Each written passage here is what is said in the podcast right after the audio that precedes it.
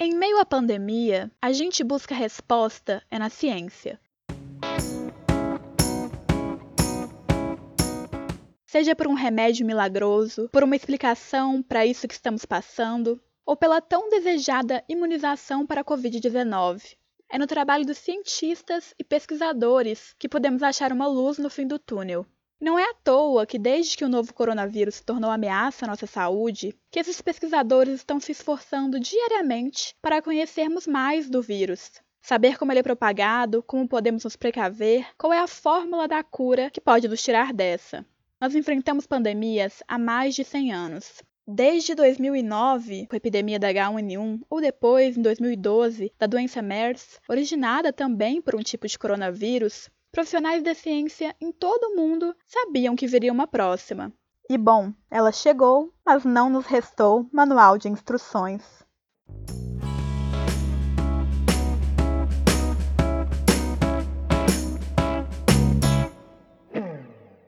Se você está aqui comigo hoje, bem-vinda, bem-vindo. Nosso podcast é uma oportunidade de aprender sobre esse período incerto que estamos passando conhecer outras realidades e vivências que são afetadas pelo vírus. Mas para a gente dar início mesmo, queremos acabar de vez com a ansiedade de todo mundo. Afinal, temos um longo caminho pela frente ou não? Antes de pularmos para as vivências, a gente quer saber: vai ter vacina? Eu sou Isabela Balém e é para responder a essa pergunta que trago para a conversa no episódio de hoje o professor, pesquisador e doutor em microbiologia pelo FMG, Flávio Fonseca, Flávio é um dos pesquisadores convocados pelos Ministérios da Saúde, da Ciência, Tecnologia, Inovações e Comunicações, o MCTIC, para compor uma frente de pesquisas, o Núcleo Rede Vírus, sobre o novo coronavírus. Na UFMG, Flávio integra equipe de pesquisadores que estão desenvolvendo vacina contra a Covid-19. Professor Flávio, primeiramente bem-vindo ao E-mail Pandemia. Para darmos início, eu gostaria que você compartilhasse um pouco da sua pesquisa e processo de produção de uma vacina para o novo coronavírus. Oi, Isabela, bom dia, boa tarde. É, então, é, essa, essa pesquisa que está sendo desenvolvida na, no CT Vacinas, que é o Centro de Tecnologia em Vacinas da UFMG, né, é uma pesquisa conjunta entre a UFMG e a Fiocruz, né, as duas instituições, elas fazem parte do, do CT Vacinas, dessa, dessa iniciativa chamada Centro de Tecnologia em Vacinas. E ela faz parte né, de uma proposta é, global, na verdade, de desenvolvimento de vacinas. Hoje é consensual que ela é absolutamente necessária para o controle da pandemia. Só a vacina será capaz de efetivamente, né, de realmente bloquear a pandemia, porque ela, ao gerar imunidade em uma pessoa, ela bloqueia a transmissão de uma pessoa para outra. E sem a transmissão de uma pessoa para outra, o vírus ele fica impedido de circular e, consequentemente, ele desaparece. Né? O uso do medicamento, por exemplo, ele é extremamente importante, ainda não existe um medicamento comprovadamente eficiente, há várias pesquisas no mundo inteiro, mas a pessoa só é medicamento, né, só é tratada, né, ela só faz o uso de um eventual medicamento quando ela já está doente e, consequentemente, quando ela já transmitiu o vírus para outras pessoas. Por isso que a vacina é tão importante, porque ela bloqueia a transmissão, enquanto que o medicamento apenas bloqueia o desenvolvimento de doença. Uhum. E professor, o que torna possível acreditarmos em uma vacina para a Covid-19? Considerando que há anos a ciência tenta encontrar vacina para outras doenças, como a AIDS, por exemplo. É, de fato, a pesquisa vacinal está entre as, as, pesquisas mais complexas, vamos dizer assim. É sempre um tiro no escuro, né? Só para você ter uma ideia, é, é, em termos estatísticos, né? Para cada 100 pesquisas em vacina que se iniciam, né? Que começam uma pesquisa em vacina lá na, na na fase de laboratório, de bancada ainda, apenas uma é, da vacina chega realmente a se tornar um, um, produto que pode alcançar o mercado, pode atingir, por exemplo, a saúde pública. Né? Então, a taxa de sucesso de pesquisas vacinais ela é muito baixa. Por quê? Porque uma vacina ela tem que cumprir uma série de parâmetros enormes que vão desde segurança para a pessoa vacinada, eficácia, é, ela tem que apresentar melhorias em relação a um eventual produto anterior que existe. Então, existe uma série é, vamos dizer assim, de benchmarks né, que uma vacina tem que cumprir para que ela seja realmente considerada eficiente. E, de fato, por exemplo, você mencionou o exemplo do HIV, né? o HIV, os virologistas, os vacinologistas brincam que é a maior cicatriz, né? a nossa vergonha principal. A gente trabalha numa, numa vacina, a gente que eu digo, os pesquisadores, a ciência de uma forma geral, trabalha na busca de uma vacina para HIV há 40 anos e a gente não chegou nem perto ainda de ter uma vacina eficiente. Né? Então, no caso do coronavírus especificamente, até hoje, né, é, não existe nenhuma vacina para nenhum coronavírus humano. Então, isso é um, é, uma, é um desafio que a gente vai ter que, que atravessar. Existem vacinas para coronavírus de uso veterinário, que já foram criadas com sucesso, o que nos dá a entender que é possível trilhar esse caminho. Do ponto de vista assim técnico, não nos parece a virologistas e vacinologistas que o coronavírus será uma vacina particularmente desafiadora, como é para HIV, como foi para dengue, por exemplo. Né? No caso de coronavírus, a gente não tem essa impressão. Parece ser um vírus contra o qual vai ser relativamente simples, aí eu boto muita ênfase no relativamente, nunca é simples, né, mas ela, ela seria mais simples, por exemplo, que uma vacina para HIV. Isso nos dá confiança e segurança para seguir com, né, com os projetos de pesquisa de vacina para o coronavírus e ter esperança de que efetivamente a gente terá uma vacina, não acredito em 2020, mas sim em 2021, seguramente. Claro, professor. Você contou que o processo de produção de vacina é longo, pode levar aí dezenas de anos. Por que, que isso acontece e como é possível acelerar esse processo no caso agora do coronavírus? É, de fato, sabe, ela é, uma, é, uma, é um tipo de pesquisa muito angustiante para quem está observando e para quem está envolvido também, por causa da demora, né? A gente sabe que é demorado. Para você ter uma ideia, em média, cada vacina que a gente toma no posto de saúde, ela levou 10 é, ou mais anos. A vacina para sarampo, por exemplo, levou 35 anos para ser desenvolvida. O que está sendo feito agora, né? A vacina mais rápida que a gente já gerou foi 5 anos, que foi uma vacina gerada para o ebola, né? O que está sendo proposto é a geração de uma vacina em um ano e meio. Né? Isso é, quatro, é três anos e meio a menos que o nosso recorde de produção de vacina. Será que nós vamos realmente conseguir? Tudo indica que sim. Mas para que a gente tenha sucesso, né, não só as tecnologias estão avançando muito rapidamente, mas até os órgãos reguladores, eles estão revendo né, o rito é, de avaliação de uma vacina e avaliando propostas alternativas. Né? Esse vírus, o coronavírus, ele trouxe desafios sem precedentes na nossa história recente. Então, as soluções também elas vão ter que ser soluções fora da caixinha. Né?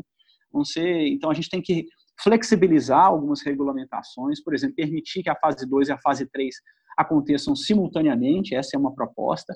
A outra proposta é diminuir o tamanho da duração da fase 3 ou fazer a, a fase 3 já disponibilizando a vacina para a população, mas isso tudo está sendo discutido porque realmente nós vivemos uma, uma situação sem precedência, uma situação de emergência sanitária mundial que a gente não, não havia vivido nos últimos 150 anos, né?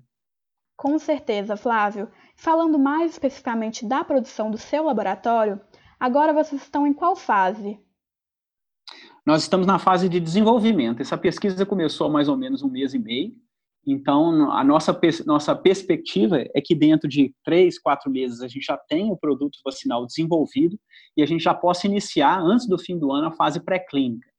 É, se tudo der certo, ainda tem isso, né? Tudo, a, a gente só avança para uma fase seguinte se uma fase anterior der certo. E na ciência biológica, né, não tem muita garantia de que as coisas vão dar certo. Você vai adiantando, você vai avançando à medida que os resultados são, são bons, ou não. Se forem ruins, a, a coisa pasa, para no meio do caminho. Mas se tudo der certo, né, a gente chega nas, na fase de testes pré-clínicos em animais até o final do ano, início de 2021, para no início de 2021 começar testes em seres humanos, e aí são testes de, de longa duração, né? A perspectiva é que realmente a, a, o nosso produto vacinal, se tudo der certo, tem que estressar isso, né? tem que salientar isso, se tudo der certo, é que a gente tem esse produto vacinal disponível para chegar ao mercado em 2022, início de 2022.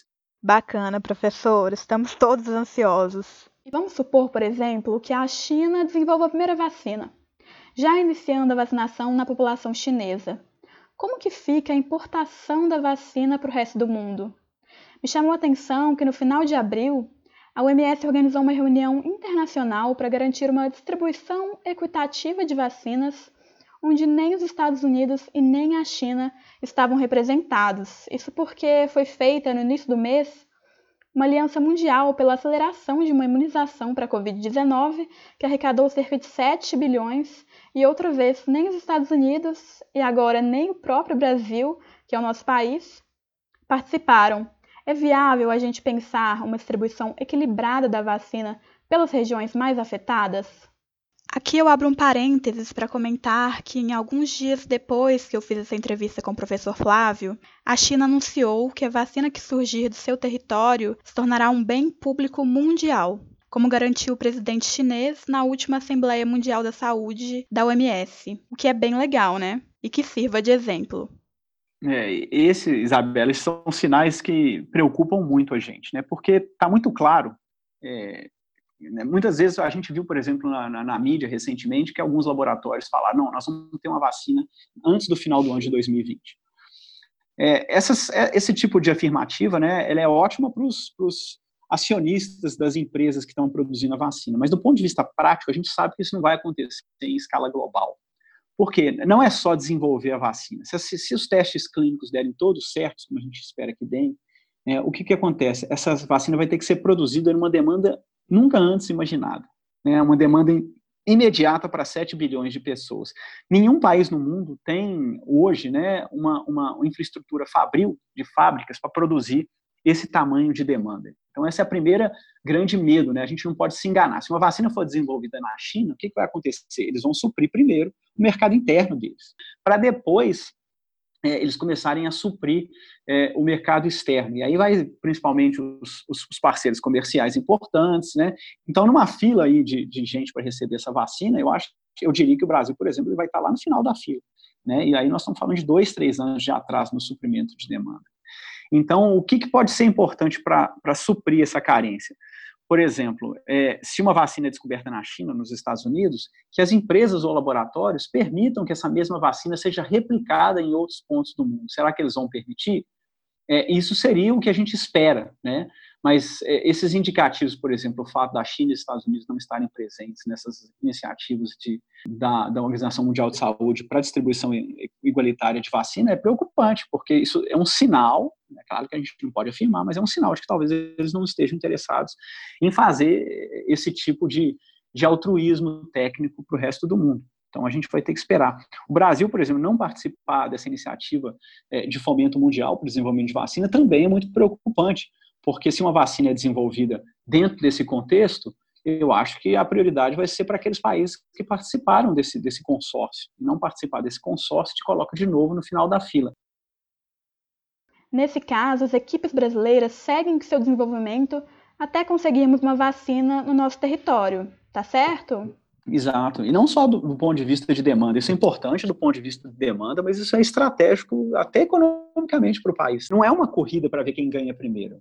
A corrida é contra o coronavírus. Né? Pode ser que seja uma vacina desenvolvida na China, mas a gente tem que manter o desenvolvimento de projetos de produtos nacionalizados, porque a demanda vai ser enorme. E a gente precisa de produtos nacionalizados para não depender do fornecimento externo. Porque se a gente for entrar realmente numa fila de fornecimento externo, nós vamos ficar para trás. Né? Esse é um fato. É, com certeza, Flávio.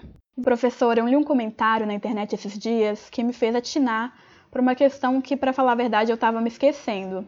Era uma matéria sobre a corrida pela produção de uma vacina para o novo coronavírus.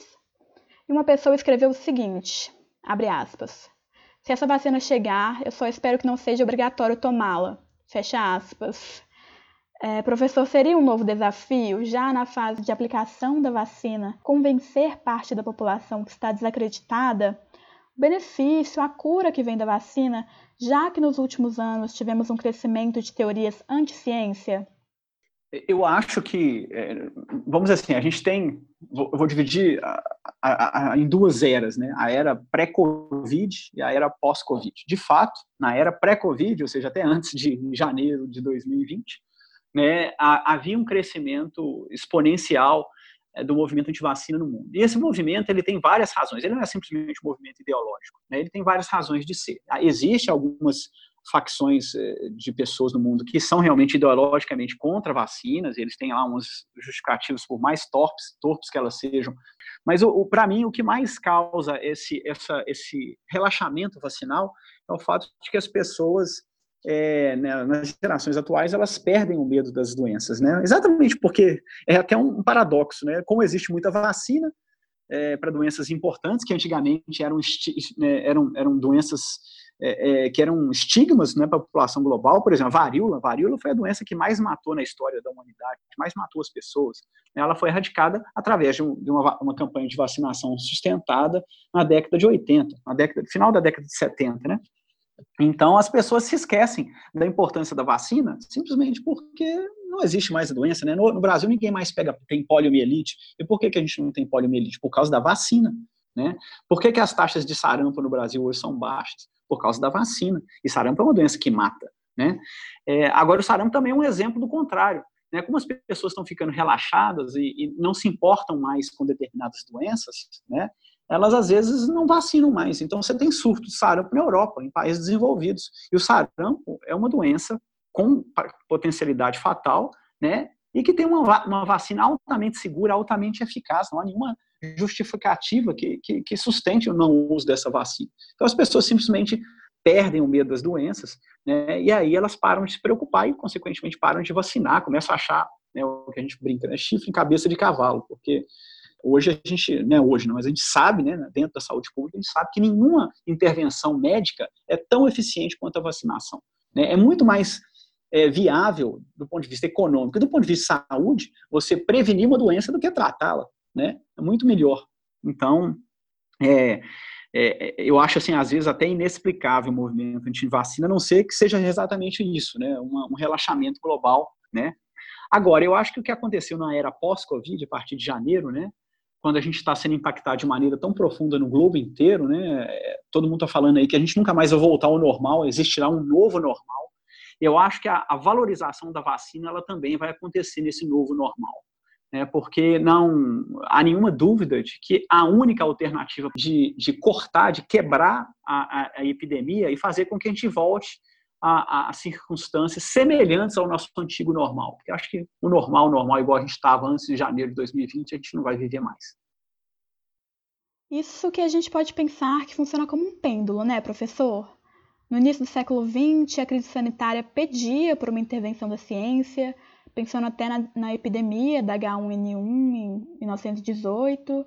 Com os anos os avanços da ciência, nós começamos a nos tornar complacentes com as doenças e os cuidados de prevenção mesmo, já que tudo parecia seguro, né, ao alcance de uma farmácia ou de um hospital.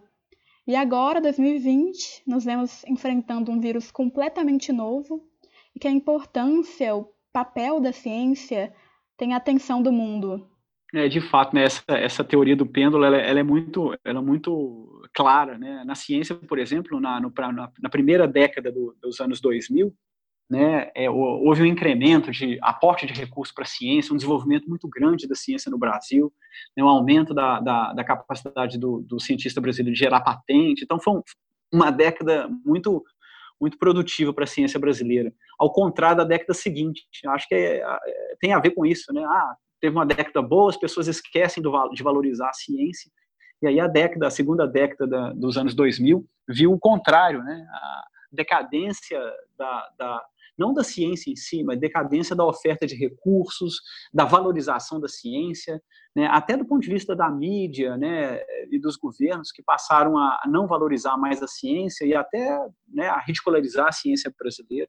Então a gente vive muito esse fenômeno de pêndulo. E agora, no início do século desculpa, da terceira década né, desse século, a gente vê novamente as pessoas olhando para a ciência e pedindo, pelo amor de Deus, para a ciência para ajudar, porque a resposta está na ciência. Né? A gente só vai sair do que está acontecendo agora com o apoio da ciência. Uhum. Você acha, Flávio, que agora que estamos tendo que enfrentar com rapidez a epidemia do novo coronavírus, a gente acaba sofrendo pela falta de investimento na ciência dos últimos anos? Considerando aí que em 2016 tivemos a PEC, que reduz em 20 anos os recursos da ciência e demais setores públicos, tivemos baixa de investimento no SUS, que é o maior sistema de saúde público no mundo. Não, de fato, isso, isso é, é uma realidade, né? A gente está vendo agora, né, que agora que o bicho está pegando, né, a gente vê novamente governos e, e iniciativas públicas e privadas injetando dinheiro na ciência. Né? Essa sensação de que a ciência é a que vai apresentar as respostas para que a gente possa sair da situação que a gente se encontra, né, na, em virtude dessa pandemia. É, e só que assim, é claro que o recurso é, ele, vai, ele é necessário, ele tem que ser aportado agora mesmo, e a partir dele a gente tem que começar a trabalhar para tentar dar as respostas necessárias. No entanto, é, é aquela história, né, aquela, aquela analogia, é, isso é trocar pneu de carro com carro andando. O ideal é, é que esse, essa distribuição de recursos, esse, esse, essa, esse aporte de recursos na ciência, ele seja constante, ele seja constante ao longo dos anos, porque é, é, é necessário manter uma, uma, uma, capacidade de resposta é, antes de que uma crise como essa aconteça, e não que você tenha que criar uma, uma, uma infraestrutura para dar a resposta quando a crise já está instalada. Né? Se os laboratórios brasileiros e outros laboratórios do mundo tivessem tido o aporte de recursos, por exemplo, durante essa década ruim, que foi a década é, de, de 2011 até 2019, 2000, início de 2020, né? Talvez nós tivéssemos uma infraestrutura e não só infraestrutura de laboratório, mas inclusive a formação, a gente tivesse mais cientistas é, é, preparados, né, para dar resposta, para dar é, respostas, né, para essa pandemia do que a gente tem hoje. A ciência brasileira ela vai dar as respostas que ela pode dar nesse momento, e eu tenho certeza que serão import respostas importantes. A gente viu isso na crise do Zika, né? Em 2016, quando 2016, 2017, quando o, vírus da Zika surgiu, e ele surgiu com força no Brasil, ele foi um fenômeno é, particularmente brasileiro, foi aqui que se detectou todas as, as relações é, da vírus da Zika, por exemplo, com a microcefalia, etc. A ciência brasileira deu a resposta à altura. E hoje a gente não tem mais as zicas como um problema de saúde pública global, né? Então, é, isso mostra como a gente é capaz. Mas para aproveitar toda a capacidade potencial que a ciência brasileira tem, não adianta fazer aporte de recursos quando a crise está instalada, né? quando a pressão já está instalada. É, é necessário manter essa, essa política constante de, de aporte de recurso para manter o laboratório, os laboratórios e a ciência brasileira capaz de dar resposta assim que a crise acontece. Com certeza, professor, e a gente fica torcendo, né, para que dessa vez saia algum aprendizado dessa experiência.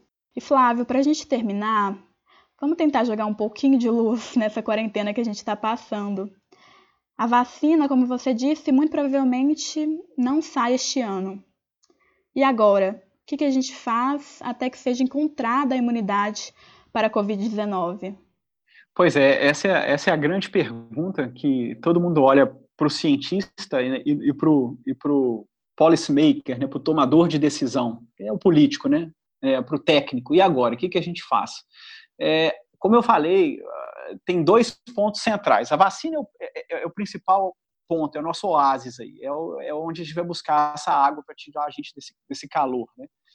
Então, ela é absolutamente necessária. Só que a gente tem que viver até que uma vacina seja é, produzida, que pode levar vários anos, como eu falei anteriormente. Então, nós vamos ter que, primeiro, é, é, apostar em alternativas inteligentes, né, em protocolos é, é, eficazes de manutenção de um status mínimo social, econômico, até que a gente tenha condição de, de, de fazer uso de vacina. Né? Do ponto de vista técnico, por exemplo, a relação ao isolamento, né? do ponto de vista técnico, é, o isolamento, né, o distanciamento social é a, a, melhor alternativa, é a melhor ferramenta que a gente tem. Tá? Agora, será que é, ela é viável para ser mantida por um período muito longo? Não, ela não é viável. Nós vamos ter que pensar em protocolos de retorno, protocolos de minimização é, é, de aglomerações, de, de, de é, né, ajuntamento de pessoas, para que a gente possa ter um mínimo de condição econômica e social de retorno a um normal, que não vai ser o normal que a gente está acostumado, né? vai ser um novo normal. Um novo desafio que fica. Flávio, muito obrigada pela sua disponibilidade e por compartilhar um pouco do seu conhecimento com a gente. Ok, Isabela, é um prazer, estou à disposição. Um abraço. É, parece que a gente ainda tem muito pela frente nessa batalha contra o novo coronavírus. Seja na cidade, no campo ou na periferia, pegue viagem com a gente. O podcast segue quando estivermos em meio à pandemia. Se você quiser nos enviar um comentário, uma sugestão, uma indicação de conteúdo, faça. Nós vamos adorar receber e o e-mail está na descrição deste áudio. Lá também tem o Instagram para a gente trocar figurinha. Cuide de você e de quem você ama. E no próximo episódio você fica com a minha amiga, Milena Giovana. Até!